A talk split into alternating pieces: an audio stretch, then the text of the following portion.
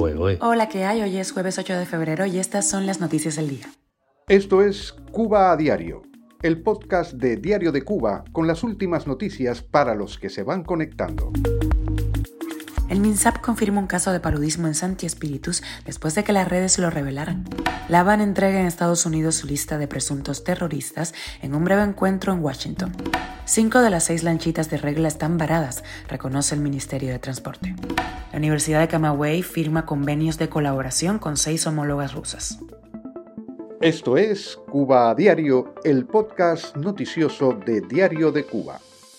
El Ministerio de Salud Pública cubano confirmó la detección de un caso de paludismo en Santi Espíritus y ofreció detalles sobre las medidas tomadas para evitar un brote, después de que muchas personas en redes sociales revelaran la existencia de este problema de salud.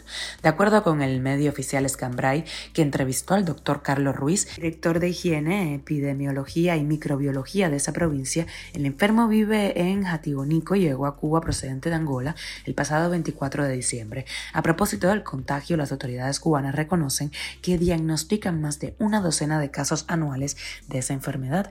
Lo anterior no había sido revelado hasta ahora, pese a que existen reportes de médicos cubanos exportados a África que murieron tras contagiarse con esa enfermedad. Nuevamente las redes sociales obligan a las autoridades a romper su acostumbrada opacidad. Cuba a diario. El Departamento de Estado de Estados Unidos informó el miércoles que Washington y La Habana sostuvieron una reunión oficial en la capital estadounidense para aprobar el tema de la aplicación de la ley bilateral. Así lo indicó la oficina del portavoz de esa entidad. Durante el encuentro, el régimen de la isla habría entregado su listado de presuntos terroristas que residen en Estados Unidos y solicitados por La Habana. Según el Consejo Económico y Comercial Cuba-Estados Unidos, la reunión debe haber sido breve, dado que culminó antes del mediodía de este miércoles. Los intercambios entre el régimen cubano y la administración de Joe Biden siguen siendo fluidos, pese a las recientes acusaciones de La Habana, en el sentido de que Estados Unidos estaría tramando acciones violentas en la isla para finales del año pasado. La lanchita de regla que une al muelle de Luz en La Habana Vieja con Casablanca y el poblado Reglano, uno de los medios de transporte fundamentales para los habitantes de los asentamientos de la bahía en La Habana, está en crisis, reconoció el Ministerio de Transporte. De las seis embarcaciones de pasajeros existentes, solo una opera diariamente, por lo que realiza 30 viajes diarios, mientras que las otras cinco están fuera de servicio. Según el titular de la entidad cubana, tras una reparación, al menos cuatro de ellas podrían volver a presentar servicio pero en 2025. Cuba a diario. La Universidad de Camagüey, Ignacio Gramonte, eh, firmó convenios de colaboración con seis instituciones rusas de altos estudios durante la segunda jornada del Congreso Internacional de Educación Superior Universidad 2024.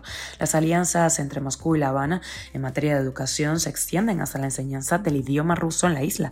A principios de julio de 2023, el funcionario Vladimir Chuknov, miembro del Consejo de Expertos del Gobierno de Rusia, anunció que la Universidad de La Habana preparaba clases de ruso para tramitarlas por el canal educativo de la televisión cubana. También hubo acercamientos en este Congreso con las enseñanzas de Brasil y República Dominicana.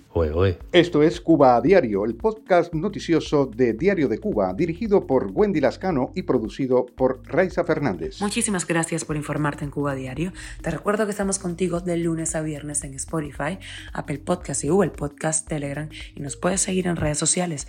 Yo soy Wendy Lascano y te mando un beso enorme. Y por cierto, hoy un oyente muy especial está de cumpleaños. Domingo, le mandamos un fuerte abrazo.